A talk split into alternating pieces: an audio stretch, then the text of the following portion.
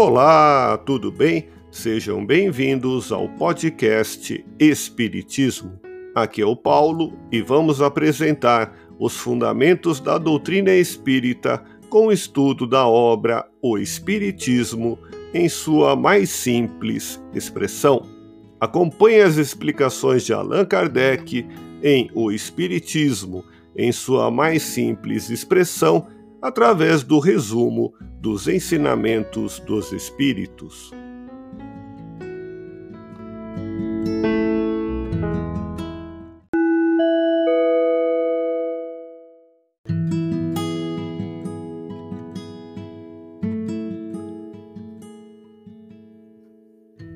O esquecimento das existências anteriores é um benefício de Deus, que, em sua bondade, quis poupar ao homem lembranças que lhe são quase sempre penosas. Em cada nova existência, o homem é o que ele próprio fez de si mesmo.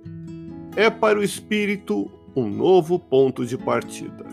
Percebe seus defeitos atuais sabe que esses defeitos são resultantes do seu estado de atraso.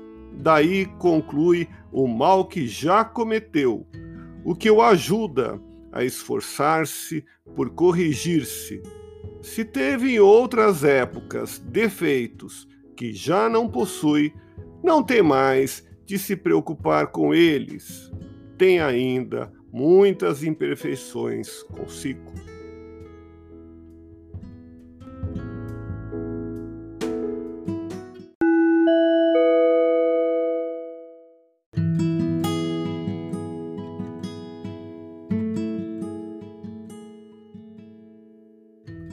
Se a alma já não tivesse vivido, é que teria sido criada ao mesmo tempo que o corpo.